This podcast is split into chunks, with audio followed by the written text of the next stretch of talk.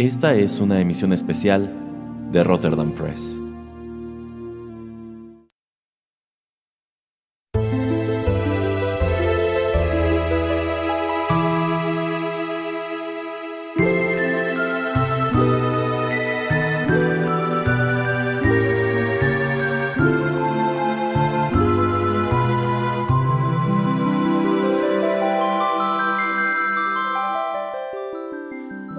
Amigos, ¿cómo están? Los saluda una vez más Erasmo en los micrófonos de Rotterdam Press y qué bueno que me acompañan en la segunda parte del especial Desde Japón con Amor. Esta pequeña serie de programas sugeridos y nutridos por ustedes, los escuchas, a los cuales traigo algunos de sus openings de anime favoritos. Y si apenas se suman a esta conversación, creo que no está de más señalar que el episodio anterior, al igual que todos los contenidos de Rotterdam Press, se encuentran almacenados en SoundCloud y también pueden escucharlos en otras plataformas como iTunes, Google Podcasts, Spotify, Castbox, iVox, Tuning Radio y bueno, prácticamente cualquier servicio de podcasts. En esta ocasión repetiremos la dinámica de la vez pasada. De la lista de títulos que ustedes me solicitaron, elegí 5 y al final les presentaré un extra que yo elegí de entre mis favoritos. Y como ya saben que de repente se me suelta la lengua entre bloques, dejémonos de introducciones y vayamos con música.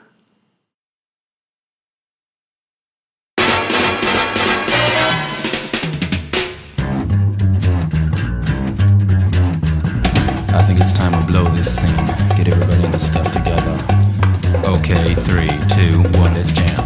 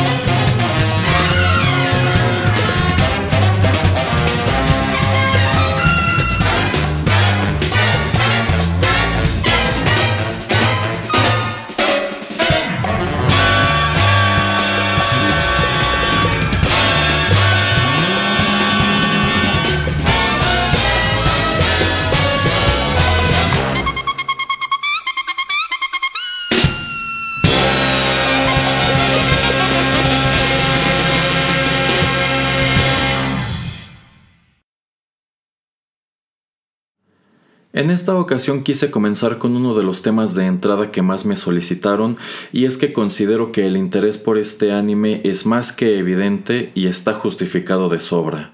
Lo que acabamos de escuchar, muchos de ustedes ya lo saben, se titula Tank, es composición de Yoko Kano, interpreta la banda japonesa Seatbelts de la cual ella es directora y tecladista y este fue el opening de Cowboy Bebop, el anime que se transmitió en Japón en 1998 por una duración de 26 episodios. Este título fue creado por Hajime Yatate y dirigido por Shinichiro Watanabe y esta es una mancuerna en sumo influyente hasta hoy en lo que a la animación japonesa respecta, pues Cowboy Bebop, esta serie de solamente 26 episodios, es oro puro. Esto es material de leyenda, esta es sin bronca una de las mejores series animadas en la historia de la televisión. Es la clase de producto a la cual todos los amantes de la animación deben asomar alguna vez. Y es que esta es una serie sin desperdicio, esto es algo precioso de principio a fin y la verdad nada que yo pueda decir en este bloque le hace justicia a su magnitud y calidad. Así que lo único que puedo hacer es dar mi mejor esfuerzo para tratar de contagiarlos del interés por este anime si es que nunca lo han visto. 26 episodios no suena como mucho en realidad, de hecho si tomamos en cuenta la estatura más bien legendaria de Cowboy Bebop, este es un anime bastante corto comparado con otros títulos consagrados como podrían ser Sailor Moon, Dragon Ball, Naruto, Bleach, One Piece, etc., que son animes que se han transmitido durante años y años y que suman cientos de episodios. Bueno, con sus 26 episodios Cowboy Bebop es muy corto en comparación, pero esos 26 episodios se las apañan para contar una historia enorme y muy rica. Y es que este es un producto que tiene mucho por ofrecer se lo mire por donde se lo mire, empezando por el aspecto gráfico, el dibujo, la animación, el color, todo eso está padrísimo, la música, yo creo que la propuesta musical de Cowboy Bebop destaca en la historia del anime porque esto es interesantísimo, yo creo que el jazz es algo que rara vez se escucha en este tipo de productos. Eh, pero así como en el episodio anterior les dije, que el principal valor, prácticamente el leitmotiv de Evangelion eran los personajes, bueno, ese es un escenario que se repite a la letra en Cowboy Bebop.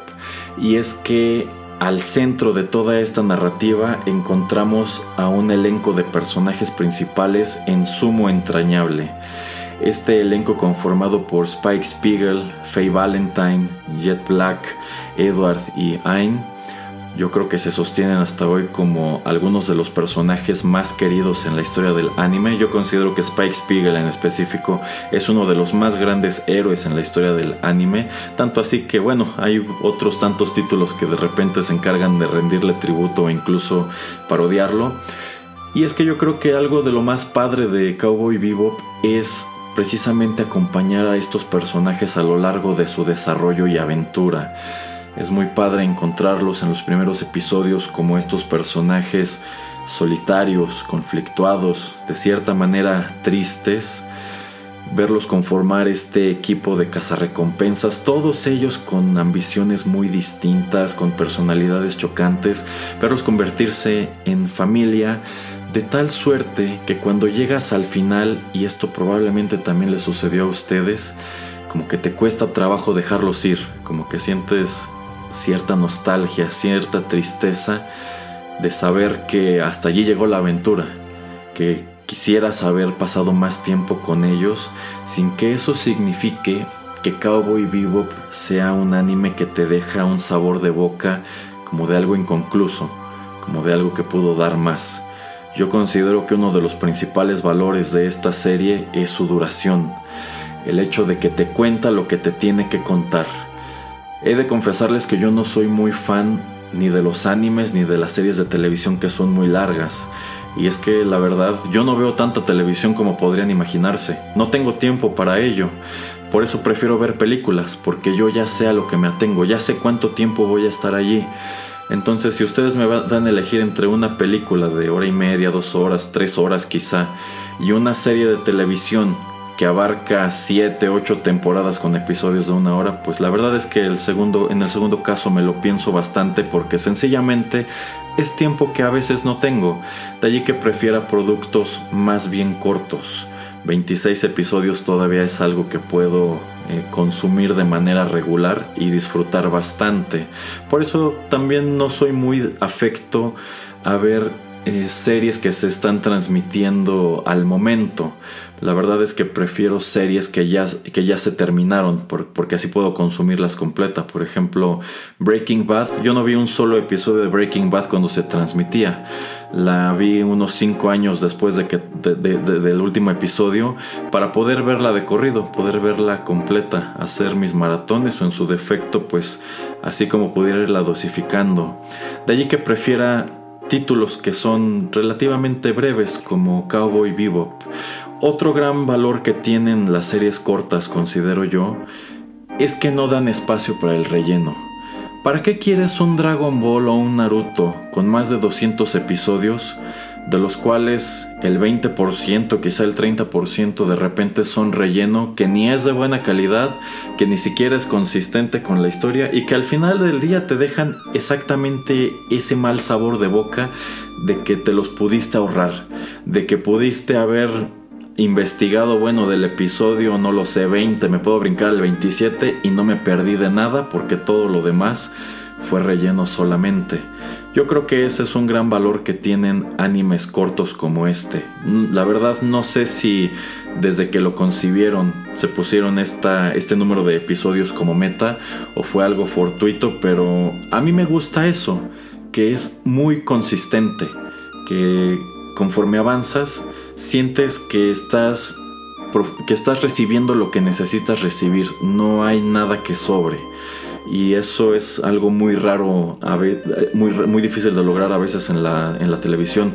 Por ejemplo, otro producto que me viene a la cabeza, cuyo valor radica en cuán cortas son las temporadas, es la serie animada de Castlevania de Netflix. La primera temporada nada más fueron 4 episodios, la segunda 8, esta, esta tercera creo que fueron 10, 12, pero precisamente como son temporadas cortas, siento que eso obliga a los escritores a ser concisos a que no, no tengan oportunidad de perder el tiempo con, con, relleno. Por lo menos esa es la manera en que yo lo veo. Pero bueno, eh, Cowboy Bebop es un producto muy interesante, se sostiene hasta hoy como uno de los anime más aplaudidos, más exitosos de todos los tiempos. También tuvo su propio manga, su propia película, por allí tiene algunos cuantos eh, productos derivados. Pero insisto, si nunca lo han visto, no puedo recomendárselos lo suficiente y si quizá no les atrae tanto eh, verlo, si tan solo se asoman a la música, yo creo que empezando por allí se enamorarán. Este es uno de esos productos en los cuales el amor entra tanto por los ojos como por las orejas. Y bueno, para no prolongar más este comentario, allí lo dejamos. Muchas gracias a Gilberto Ríos, a Sergio Vázquez y al señor Geek por eh, sugerir este tema de entrada. Bueno, vamos con el siguiente.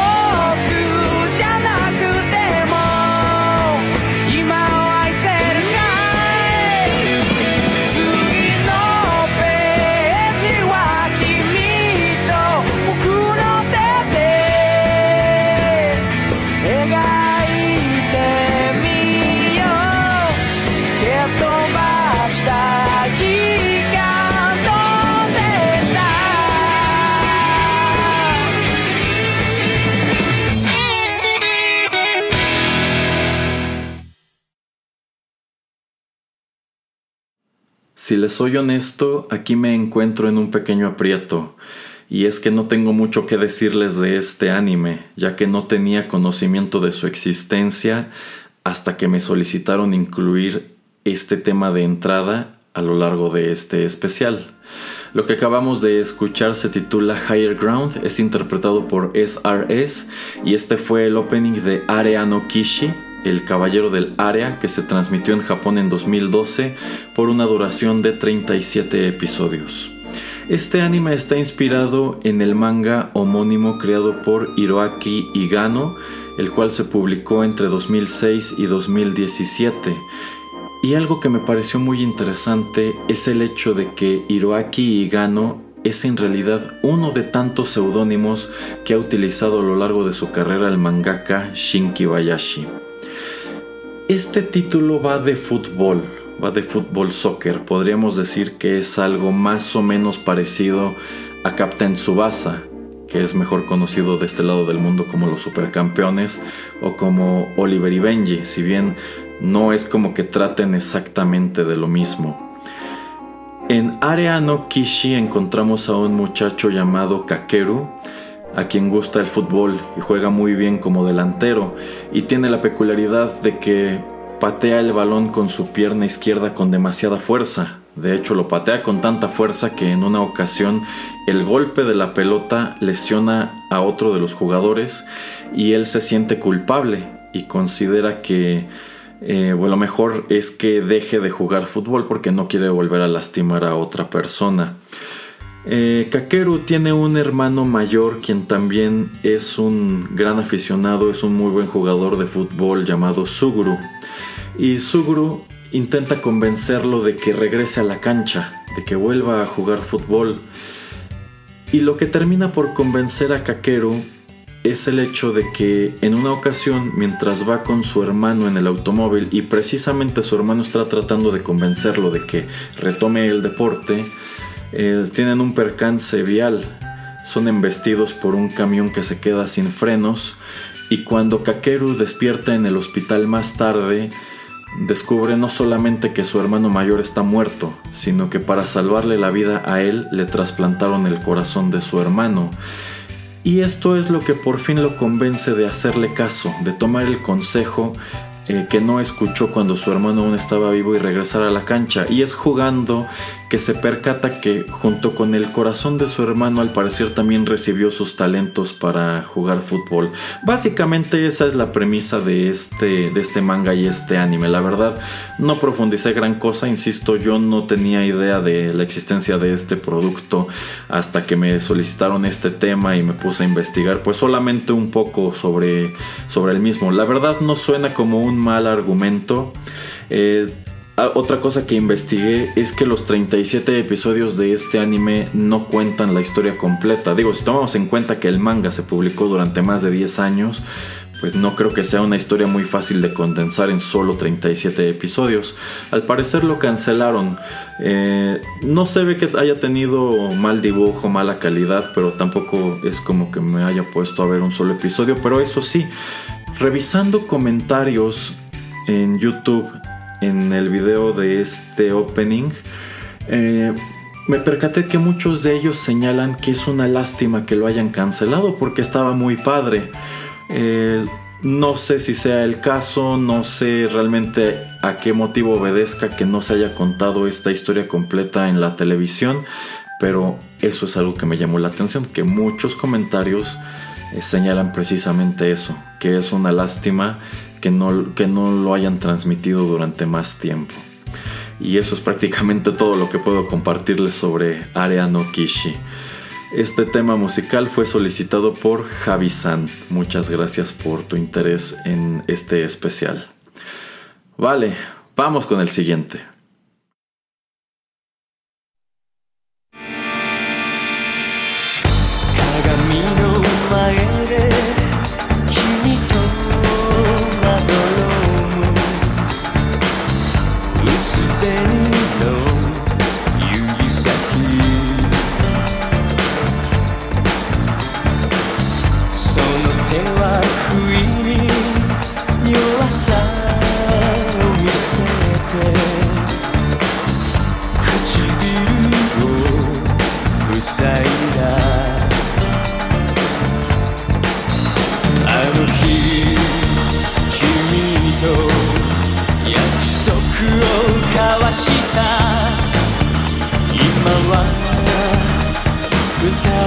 Lo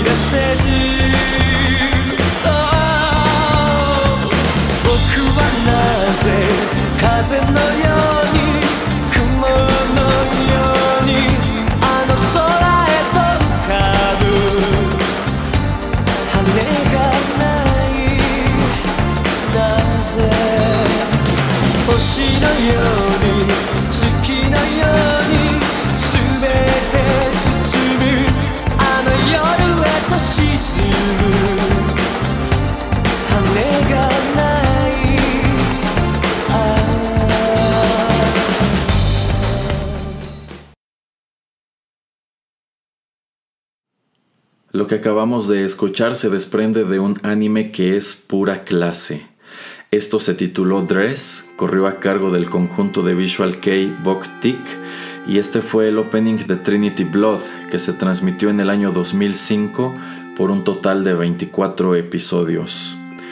Y Trinity Blood es un producto muy amplio, un tanto complicado, así que trataré de explicarlo lo más claro posible. Trinity Blood comenzó como una serie de novelas ligeras escritas por el autor Tsunao Yoshida en el año 2001 y estos libros probaron ser tan populares que se adaptaron posteriormente al manga y al anime, me parece que primero al manga. Pero una peculiaridad es que estas tres encarnaciones de Trinity Blood cuentan la misma historia, pero no lo hacen de la misma manera, no lo hacen con los mismos elementos, ni los mismos por personajes y tampoco en el mismo orden. De tal manera que Trinity Blood es una especie de producto que para abarcar en su totalidad tendrías que consumir en estos tres formatos distintos. Les soy honesto, nunca he leído las novelas ni el manga, me gustaría mucho coleccionar el manga, solamente he visto el anime y el anime está padrísimo, creo que es un muy buen punto de entrada a este universo, si bien tengo entendido que el anime discrepa mucho de cosas que suceden en los libros y de hecho es bastante corto comparado con lo que ocurre tanto en el manga como en los libros, en donde ocurren más cosas, hay más personajes, entonces... Eh, creo que el, anime es, es, algo muy padre, pero supongo que solamente es como, como eso, como un punto de entrada a un universo considerablemente más amplio. ¿Y de qué va esta historia? Bueno, este es un título, podríamos decir que posapocalíptico, con tintes de aventura y de drama político. Esta historia ocurre más de mil años en el futuro, cuando la humanidad está comenzando a colonizar el sistema solar, específicamente está enviando misiones a Marte. Y una de esas misiones se encuentra en el planeta rojo un vacilo que al entrar en contacto con el ser humano lo convierte literalmente en un vampiro, lo convierte en una criatura inmortal que para sobrevivir necesita alimentarse de sangre humana y por supuesto que desarrolla un instinto depredador. Al mismo tiempo en Marte descubren um, una tecnología de nanomáquinas eh, que utilizan para experimentar en cuatro bebés concebidos in vitro. Digamos que los integran junto con esas nanomáquinas y se convierten en criaturas llamadas Krushnik, que son, un que son importantes un poco más adelante en la historia. Al mismo tiempo que estaba aconteciendo todo esto en Japón, de regreso en la Tierra estalla, digamos, la Tercera Guerra Mundial. Estalla un conflicto armado de gran escala, al final del cual una muy buena parte del planeta es inhabitable. Y cuando las aguas se calman, lo que queda de la civilización prácticamente está concentrado en las Islas Británicas, en Europa y parte de Europa del Este. Y en este punto de la historia eh, digamos que los vampiros se convirtieron en una especie con mucha difusión, quienes tienen su capital en, en, la actual Turquía, en la actual ciudad de Estambul, que en ese punto de la historia regresó, bueno, le devolvieron el nombre de Bizancio, y los vampiros y los humanos eh, libran una especie de guerra fría una guerra en la cual no hay confrontamientos directos per se, pero hay muchísimas intrigas.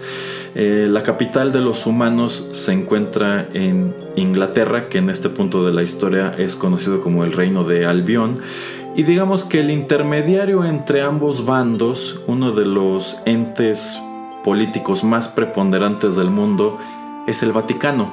Y uno de los personajes al servicio del Vaticano es un sacerdote errante llamado Abel Nightroad, quien en realidad es uno de esos bebés a quienes se fusionó junto con las nanomáquinas, en realidad es un Krushnik, y un Krushnik no es sino un vampiro que se alimenta de otros vampiros y eso da pie a unos escenarios de confrontación entre Abel y los Methuselah muy interesantes. Ah, porque los vampiros de esta continuidad en este punto de la historia son conocidos así como los Methuselah, esto en alusión al patriarca bíblico Matusalén.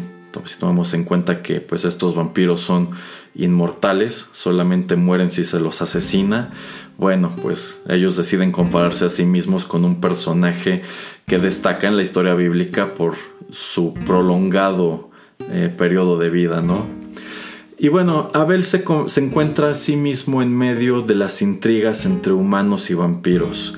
Hace, de su, hace su misión eh, mantener la paz entre ambos bandos, lograr que haya estabilidad y al mismo tiempo comienza a asomar al hecho de que, de que surge una sociedad secreta de vampiros eh, llamada Rosenkreuz eh, la cual pues precisamente busca desestabilizar el panorama político con ciertos fines y al mismo tiempo asomamos a cuestiones que tienen que ver con el pasado de Abel, cuestiones que tienen que ver con su origen en Marte, su origen como un Krushnik eh, y bueno, asomamos también a qué es exactamente lo que sucedió con esos otros tres bebés porque si Abel se encuentra trabajando para el Vaticano, en dónde se encuentran los demás. Insisto, es una historia bastante amplia.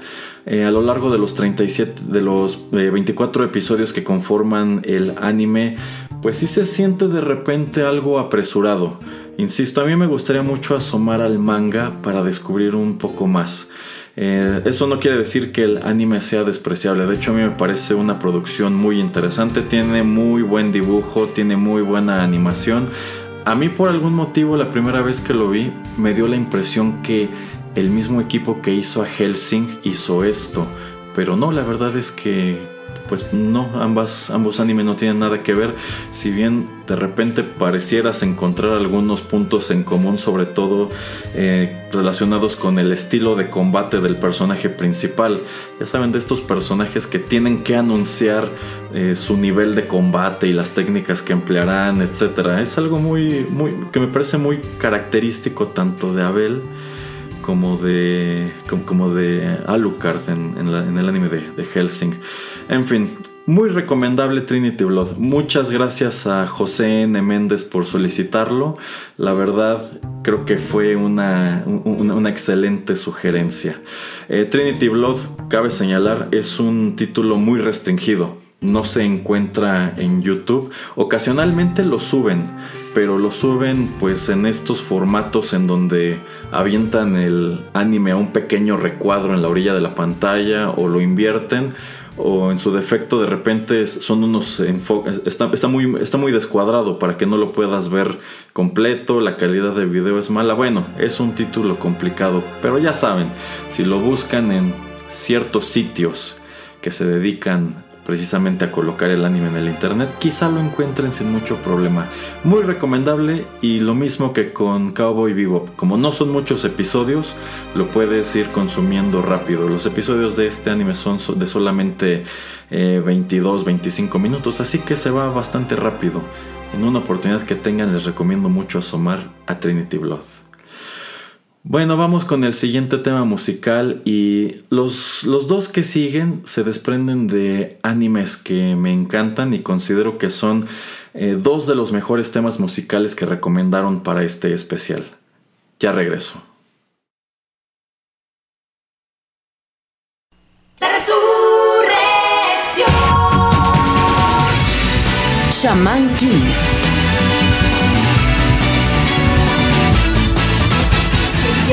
Juntos van y una encrucijada harán. Cosas hay muy reales y otras más son solo un mito. Nuevas vidas nacerán y otras más terminarán. Y eso se repite en un ciclo infinito. En el mundo algo hay profundo cuando ya lo inevitable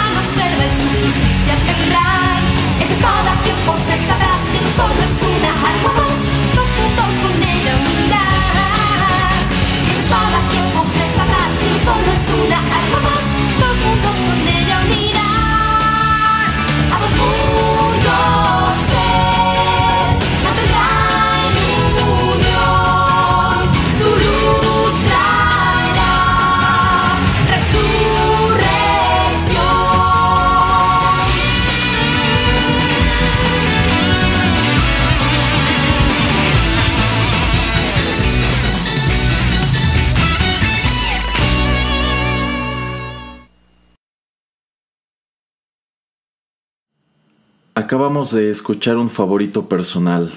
Eso fue Oversoul.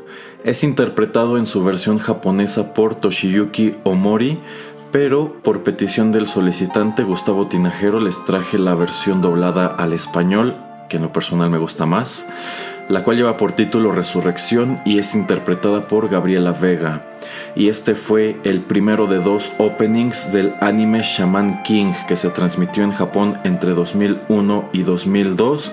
Este es un poco más largo, suma un total de 64 episodios y claro que está inspirado en el manga homónimo creado por Hiroyuki Takei en 1998. Y Shaman King no solamente es un anime que me gusta mucho, es un título que sigue muy vigente allá en Japón. De hecho, este es un manga que se sigue publicando. Me parece que no cuenta precisamente la misma historia, creo que ha tenido iteraciones que ni siquiera abordan a los mismos personajes, pero desde 1998 hasta hoy, durante más de 20 años ya, pues Shaman King ha estado presente en los medios japoneses de alguna, de alguna manera u otra. Lo que es más, hay un remake de este mismo anime en camino. Y es que, bueno, aquí se da un fenómeno muy interesante. Ya les he platicado antes que muchos de estos títulos que existen tanto en manga como en anime, pues van saliendo al mercado de manera simultánea. Ese ha sido el caso de Naruto, el caso de Dragon Ball, el caso de Sailor Moon. Parte de lo que da como resultado el relleno es que a veces la televisora y el mangaka no van al mismo ritmo. A veces el mangaka se atrasa en su trabajo y mete a la televisora en un apuro y ellos para poder continuar sus transmisiones empiezan a hacer relleno o en algunos casos ya un poco más extremos pues deciden llevar la historia por otra parte y esto da, como resultado severas discrepancias entre manga y anime. Más o menos así es el caso de Shaman King. Hay muchas cosas que suceden en el anime que no vemos en el manga y viceversa. Y lo que es más, el anime se toma unas cuantas libertades respecto al material de origen, sobre todo en lo que tiene que ver con la sexualidad de algunos personajes. Son cuestiones que de cualquier manera quedan implícitas en el anime, pero se desarrollan más de manera más abierta en el, en el manga. Entonces yo quiero suponer que parte de la motivación detrás del remake que ya están realizando es eso, es quizá arrojar al mercado una serie animada que sea más fidedigna de su material de origen. Al final del, día, tanto el anime original como el manga cuentan la misma historia. Yo creo que las discrepancias no son tan considerables como se han visto en otras obras. Eh, pero bueno, evidentemente en el manga ocurren muchas más cosas. Lo que es más, ambos, el manga y el anime, terminan muy distinto. En lo personal yo me inclino un poco más por el final del anime. Yo siento que este es un manga que en su corrida original Mm, bueno, por lo menos a mí no me encantó el final. Si he de comparar los dos, la verdad me quedo con el del anime, aunque sé que para la mayoría de los fans es totalmente al revés. Yo sé que una opinión muy generalizada es que Shaman King se quedó como una serie incompleta, como una serie que sientes que te queda a deber o que en su defecto no tiene un final muy claro. Pero por algún motivo yo prefiero el de la serie animada. Y Shaman King me parece un concepto muy original. Este es un manga pues de, de, shonen, es un manga de combate que digamos estaría en el mismo género de Dragon Ball o de Naruto, pero decide elaborar muy padre sobre el concepto. Los personajes principales de este, de este producto son chamanes, son muchachos o son personas que son capaces de canalizar espíritus y, apoyarse en ellos para librar combates entre sí.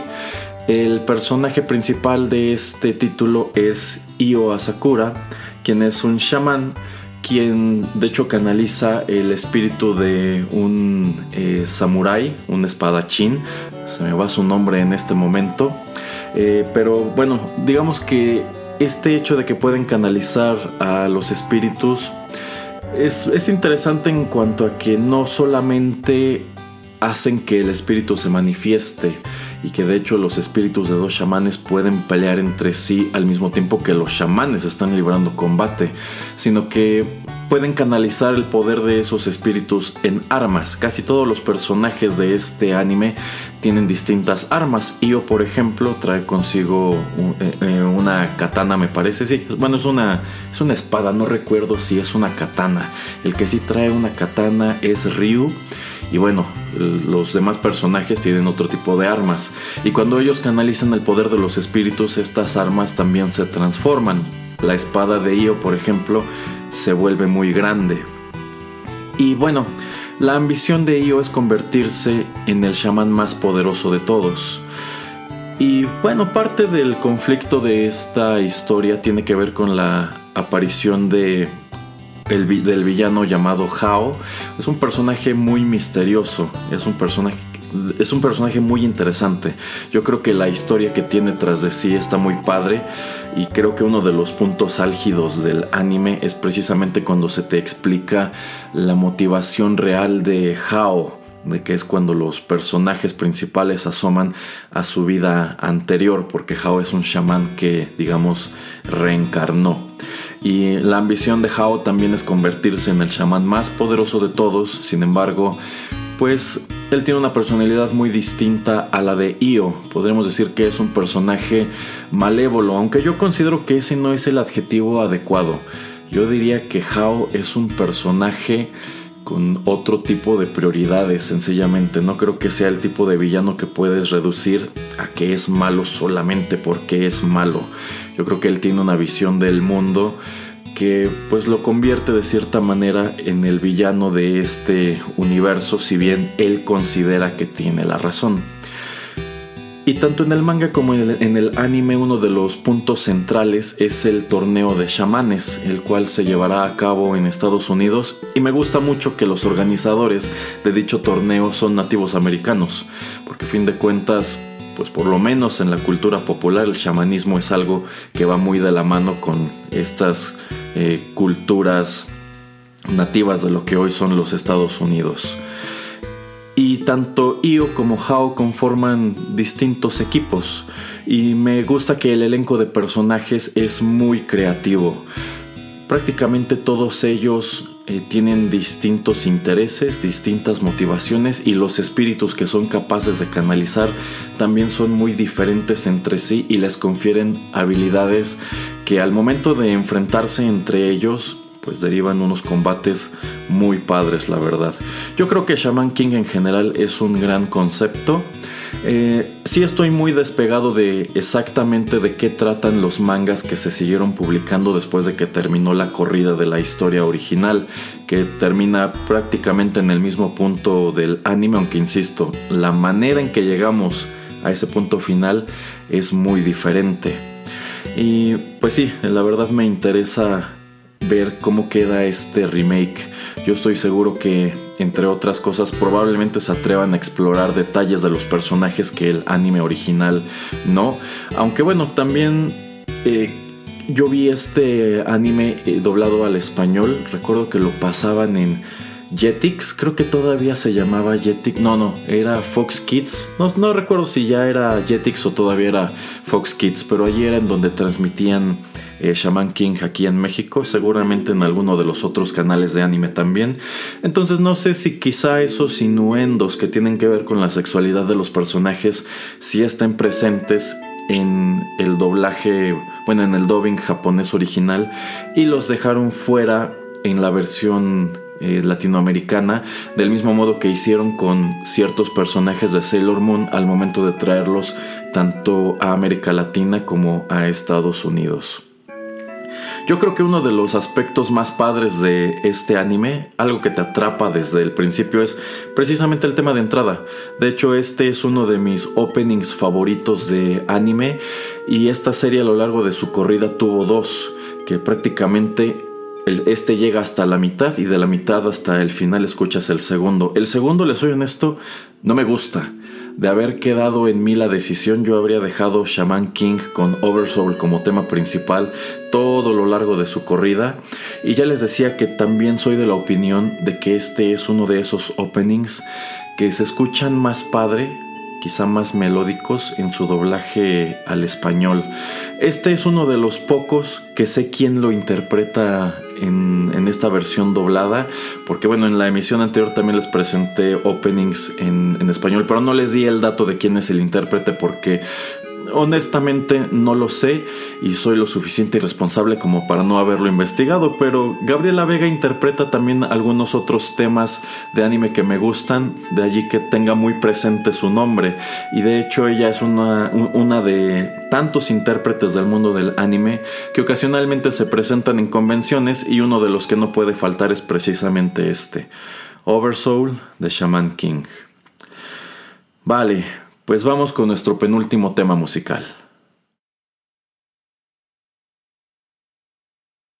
この思いを消してしまうにはまだ人生長いでしょうやり残してることをやり直してみたいから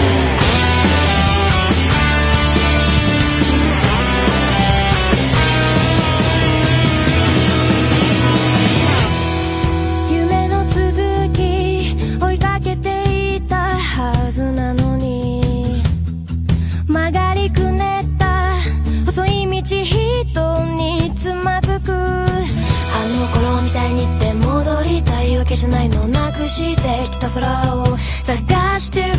分かってくれますように犠牲になったような悲しい顔は。やめてよ。君の最後は涙じゃないよ。ずっと苦しく背負ってくんだ。出口見えない感情迷路に誰を待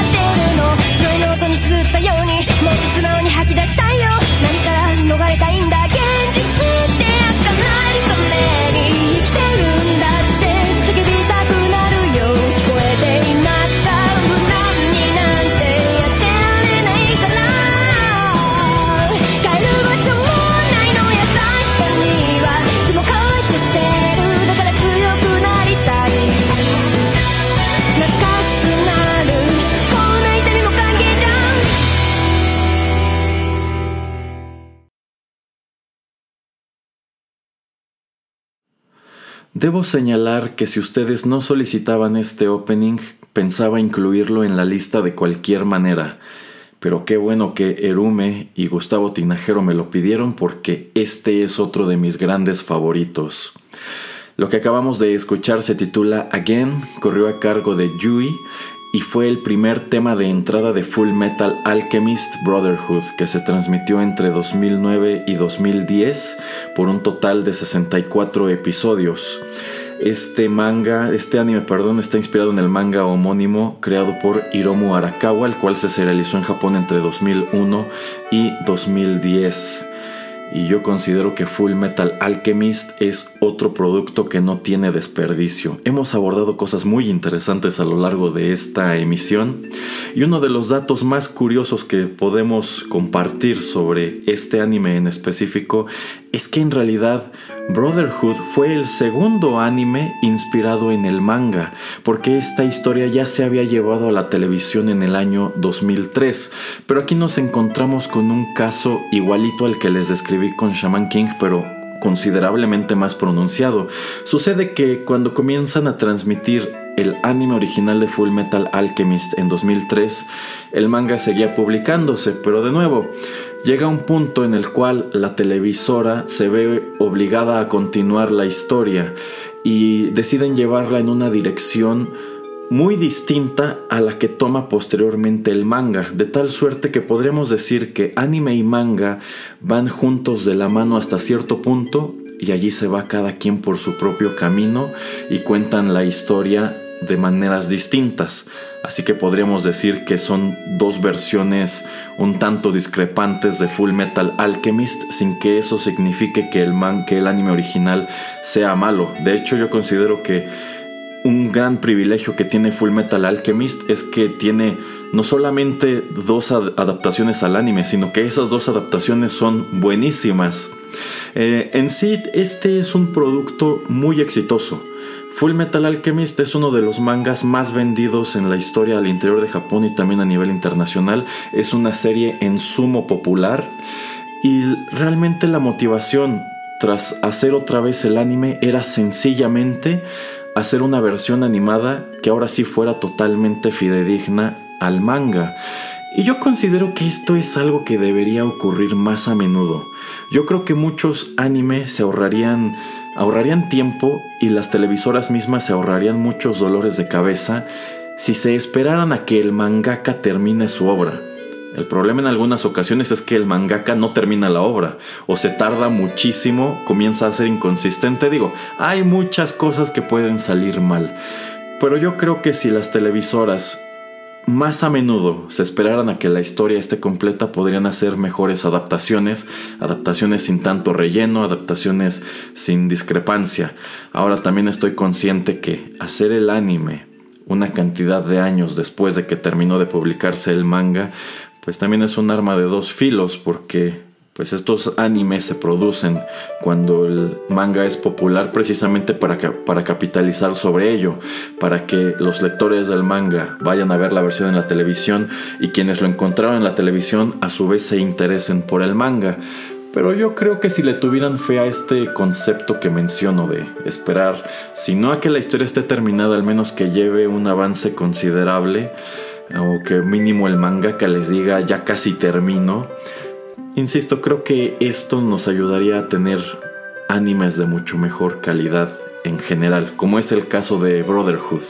Aquí la televisora ya sabía dónde empezaba la historia y dónde tenía que terminar y de esta manera pudieron planificar los contenidos de sus 64 episodios, eh, lo cual da como resultado algo muy rico. Yo considero que este es un anime que no tiene desperdicio porque no le sobra nada. Es muy conciso, es un anime que a lo largo de su, de su corrida va al grano, aunque he de confesarles que no terminé de ver Brotherhood. Como este ya es más largo, no pude seguirle el, el ritmo, pero espero algún día terminarlo. Pero lo que alcancé a ver, que tengo entendido que es un poco más de la mitad, me encantó. Y me encantó por eso, porque siento que no hay, no hay storylines que que parezca que no van a ninguna parte, no hay huecos argumentales, por lo menos que yo recuerde, y sobre todo me gusta que a pesar de que es una historia con muchos personajes, esos personajes no se sienten desperdiciados. De repente hay personajes menores, hay personajes que quizá tratan bueno, utilizan como si fuera comic relief, como si fueran personajes graciosos que vienen a romper la tensión, pero eso no quiere decir que llegado cierto punto sean inútiles o salgan por periodos muy prolongados de la historia porque sencillamente no los necesitan, como es el caso de Dragon Ball y todo este elenco de personajes secundarios que vienen arrastrando, que históricamente se han convertido en un grupo muy inútil. Entonces a mí me gusta que aquí no encuentras eso, y yo creo que eso se debe a que como ya tenían la historia completa, sabían qué hacer con sus personajes, a cuáles meter, a cuáles quizá omitir, porque a fin de cuentas no iban a pagar. Entonces, eh, si me dan a elegir entre los dos anime de Full Metal Alchemist, sin lugar a dudas creo que me quedaría con el, con el segundo. Eh, los dos son son producciones muy parecidas. De hecho, el dibujo tanto del manga como de los dos animes es muy parecido. Obviamente este que es más reciente se ve mejor. Pero pues se me hace padre eso, ¿no? Que este es un producto muy interesante. Te asomes a él en donde lo hagas, ya sea que decidas empezar por el anime original o por el manga o por este o por este remake. Y algo que también me gusta mucho de Full Metal Alchemist es que este anime al igual que Dino Daiboken o Las aventuras de Fly, es un título que se siente muchísimo como un videojuego. Y eso no es casualidad. Sucede que esta es una producción de Square Enix. De hecho, yo siempre he sospechado que en algún momento ellos deben haber coqueteado con la posibilidad de presentar esto como un RPG no sé, quizá esto algún, en, algún punto de la historia fue un potencial guion para un Final Fantasy, creo que habría estado muy padre, pero se siente mucho como un videojuego. Tiene muchos valores que, que, se sienten como un RPG, que nos vienen de estos juegos de rol que pudimos haber encontrado en tiempos del NES o en tiempos del Super Nintendo, exactamente como sucede en el caso de las aventuras de Fly. Digo, aquí no es tan elaborado como que cada cierto tiempo cambien el aspecto de los personajes porque consiguen nuevos ítems, nuevas armaduras, armas, etcétera pero sí se siente como una narrativa propia de un videojuego y eso me gusta mucho. Eh, esta historia va, bueno, los protagonistas de esta historia son dos hermanos llamados eh, Edward y Alphonse. Y bueno, Alphonse famosamente todo el mundo le dice Alfonso por la manera en que se pronuncia este nombre en japonés. Eh, y estos dos hermanos son, son alquimistas. Este, este anime, esta historia transcurre en un mundo, un mundo mágico como los que podremos encontrar en Final Fantasy o Dragon Quest, en donde pues la alquimia es posible. Y la alquimia se maneja prácticamente como la magia al interior de cualquier RPG, pero aquí le pusieron alquimia porque para lograr esos poderes mágicos o poder echar a andar estos hechizos, tienes que dar algo a cambio, es como si transmutaran las cosas. Entonces digamos que los hechiceros de este universo son conocidos como alquimistas. Y en el caso específico de Edward y Alphonse, que son dos niños, son dos muchachos, bueno, pues ellos se convierten en alquimistas y se suman a pues, un ejército que consta solamente de, de alquimistas, de personas que pueden utilizar magia porque, bueno, ellos quedan huérfanos siendo muy pequeños. Y una de las cosas que está prohibida en la alquimia es tratar de revivir a las personas, utilizar estos poderes o estos conjuros para revivir a las personas. Pero eh, Edward y Alphonse llevan a cabo un ritual para tratar de revivir a su madre. Llevan a cabo un hechizo prohibido, podríamos decir, y no lo logran y como ellos tienen que ofrecer algo a cambio de esta magia que les es concedida, bueno, pues Edward pierde uno de sus brazos y Alphonse desaparece por completo. Sin embargo, Edward de último, de último momento logra salvar la situación y logra regresar el espíritu de su hermano, pero no, no logra regresar su cuerpo, sino que mete su espíritu en una armadura que se encontraba en el lugar donde ellos llevaron a cabo el hechizo, que creo que era un sótano, no me acuerdo muy bien.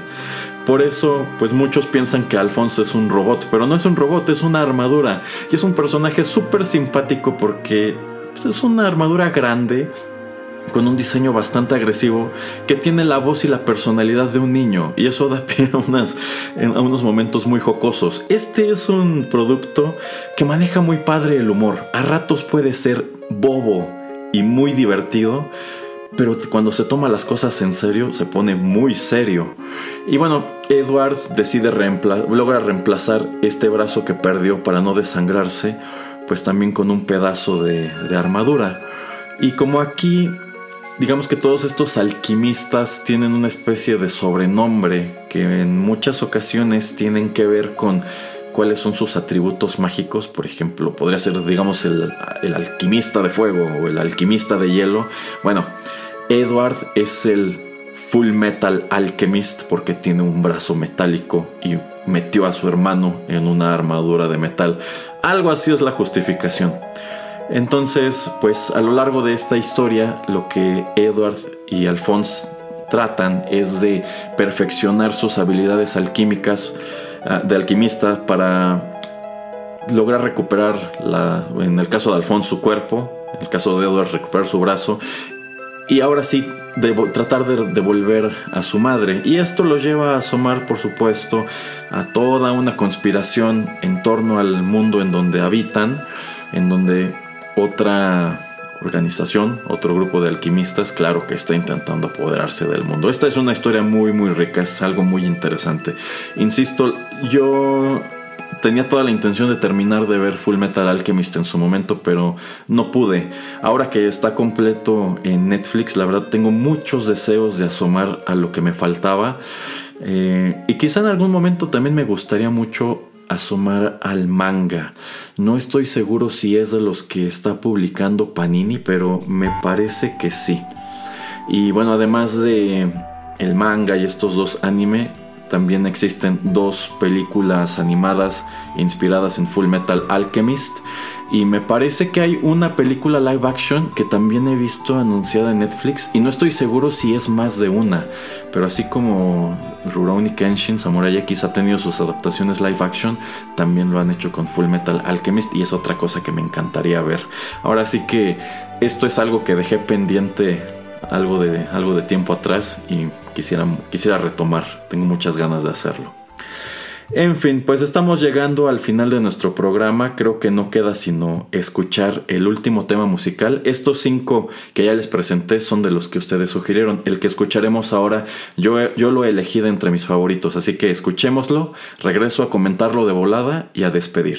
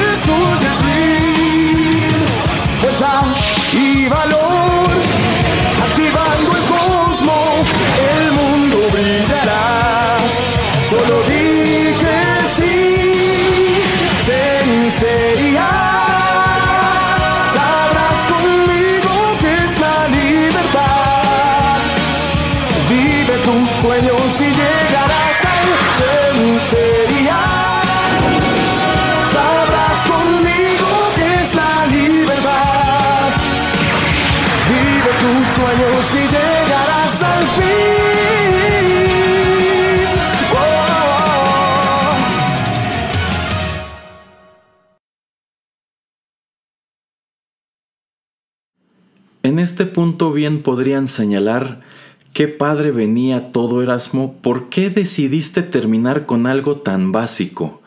Pero debo confesar que cuando se me ocurrió esta serie de programas, yo quería abordar este título en específico y me sorprende muchísimo que nadie haya solicitado música de este anime.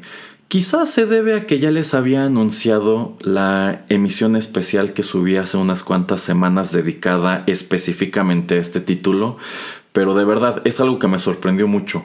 Nadie me pidió música de Saint Seiya, eh, lo cual quiere decir que probablemente ustedes sean más ñoños o menos básicos que yo. Pero bueno, lo que acabamos de escuchar se titula Soldier Dream. En su versión japonesa corre a cargo de Hironobu Kageyama. Y este fue el segundo opening del anime Saint Seiya que se transmitió originalmente entre 1986 y 1989 por una duración de 114 episodios. Por supuesto que Saint Seiya es la adaptación del manga creado por Masami Kurumada en 1986. Decidí traer la versión en español porque es yo creo que la que más tenemos presente los fans de este anime aquí en América Latina. Si bien, como ya les comenté en la emisión especial Saint Seiya que pueden encontrar aquí mismo en el podcast, precisamente en la lista de reproducción de emisiones especiales, eh, pues en su corrida original nosotros no vimos Saint Seiya o los Caballeros del Zodiaco con sus openings originales, lo cual me parece una tremenda ironía. Aquí se transmitió en televisión azteca utilizando el opening de España, el opening que nos venía tanto de España como de Francia, de los Guardianes del Universo. Y no fue hasta que trajo, hasta que comenzó a repetir este anime Cartoon Network que pudimos verlo, digamos que en su formato original, con sus openings originales que son Pegasus Fantasy y Soldier Dream. Soldier Dream eh, acompaña, pues no exactamente la segunda mitad, porque eso sería impreciso, digamos que, que acompaña la última cuarta parte de este anime. Eh, todo a lo largo de la, de la, transmisión, desde los primeros episodios hasta el final de la saga de las 12 casas, escuchamos Pegas, Pegasus Fantasy. Y cuando arranca el arco o el canon de Asgard y también a lo largo de la saga de Poseidón, pues encontramos este otro tema de entrada que igual está muy padre. Ya les decía en la emisión especial que yo no me decido si me gusta más Pegasus Fantasy o este. Eh, probablemente me inclinaría más por Pegasus Fantasy porque a fin de cuentas era el original. Es un tema musical cuya letra en español muchos no sabemos de memoria. Quizá de repente la de Soldier Dream ya no tanto, porque no se escuchó durante tanto tiempo. Y bueno, parte de eso tiene que ver que quizá en este punto de la historia del anime algunos ya, ya le habían perdido el interés.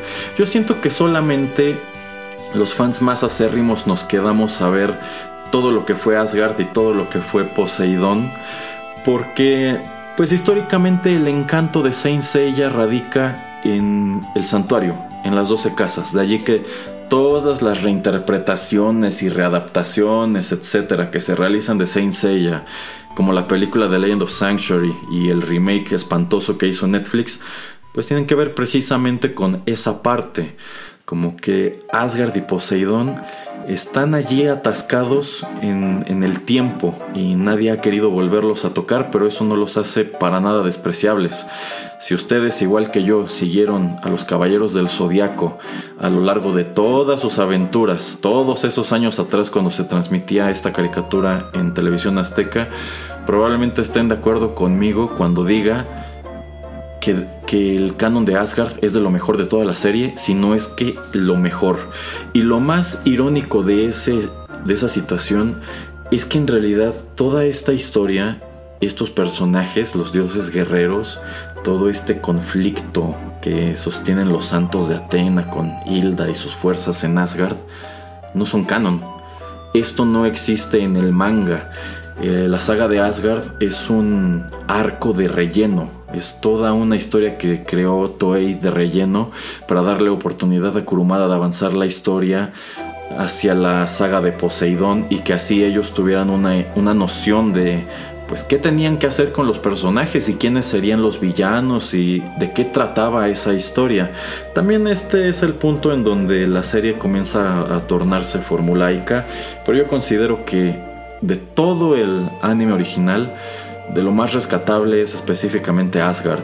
También les comenté en aquella otra emisión que Poseidón ya no me gustó tanto. Yo siento que porque igual mi interés por los caballeros del zodiaco ya iba eh, decreciendo un poco, pero también es innegable que solamente he visto la saga de Poseidón una vez, es, decir, cuando era niño. Entonces quizá hay cosas que no supe apreciar en su momento, de las que no me acuerdo.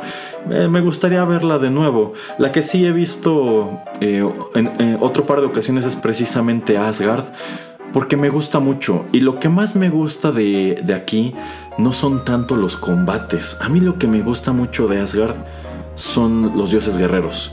No solamente cada uno de estos personajes es una telenovela andante. Tienen unas historias súper dramáticas tras de sí.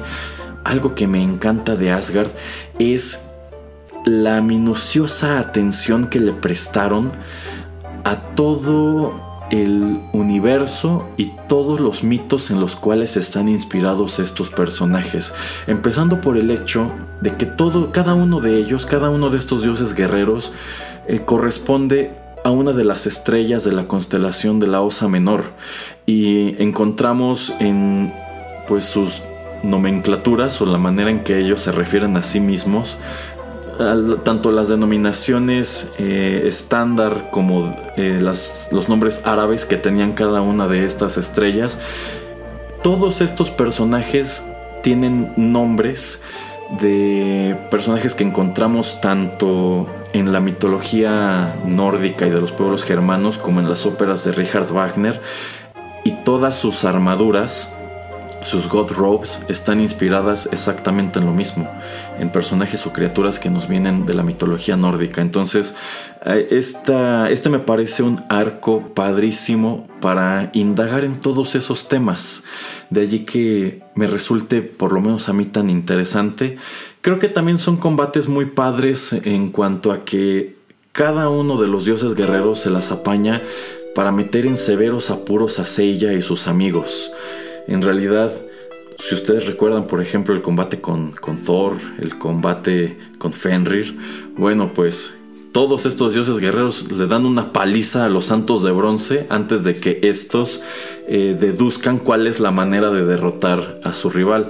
Y eso me gusta mucho eh, porque digamos que se las apaña para mantener fresco el concepto, que creo que es en donde cogea un poco Poseidón, en donde cogea un poco la saga de Hades, por lo menos hacia el final, que los combates la verdad ya no son tan interesantes, de hecho son tan irrelevantes que llega, llegado a un punto, los santos de bronce se despachan a un oponente prácticamente por episodio, cuando aquí encontramos combates que se prolongan durante 3, 4 episodios. Yo me acuerdo mucho, por ejemplo, del combate con, con Alberich, que es muy dramático, que me parece que Alberich por su cuenta logra despacharse a dos o tres santos, incluida a Marin y bueno, eh, si toma algo de tiempo e ingenio que logren vencerlo. También el combate con Mime se me hace muy padre. O sea, Mime es tan poderoso que puede lidiar tanto con Sean como con Iki al mismo tiempo. Sin mencionar que es igual una él, igual tiene una historia muy dramática, también el combate con Sid. Creo que quizá el más débil, eh, tristemente, es el combate con Siegfried, que era uno de los que a mí más expectativa me causaban. No quiero decir que sea aburrido, creo que también es interesante, pero sencillamente estuvieron más padres todos los anteriores o tú sientes que los dioses guerreros anteriores eran más peligrosos, le causaron muchos más problemas a Seiya y sus amigos.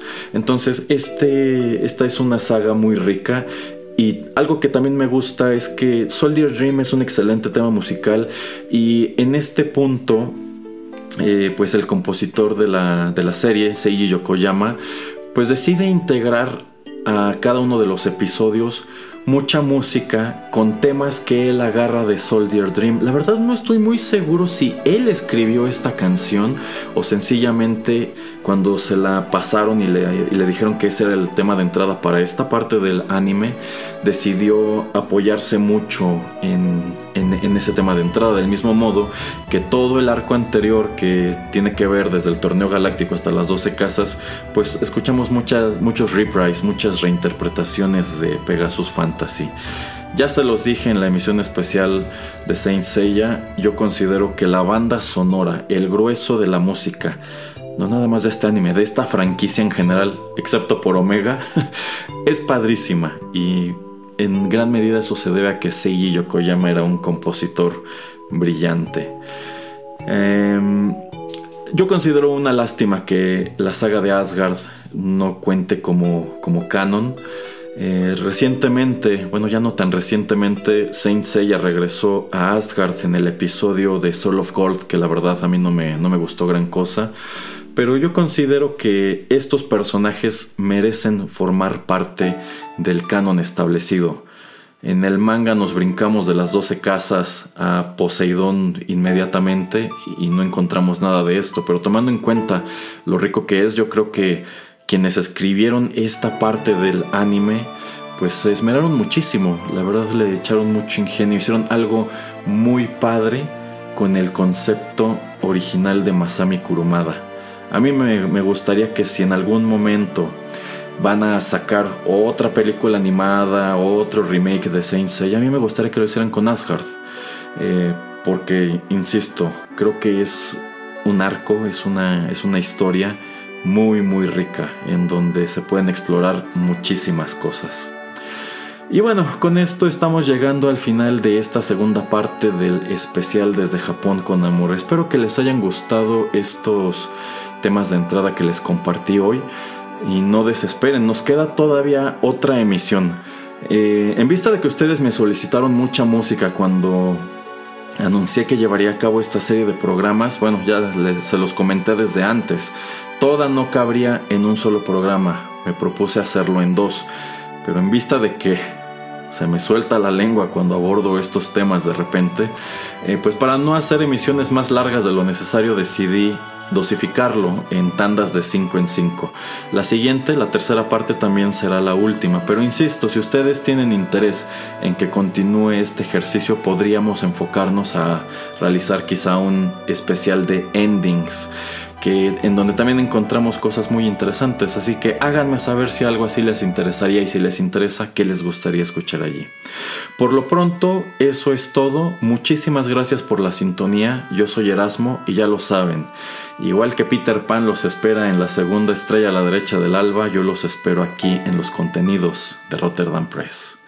Hasta la próxima.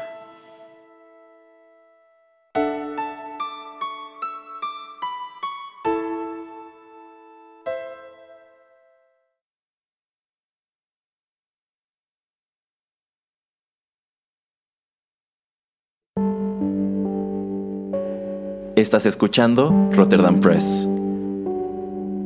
Radio como hecha en casa.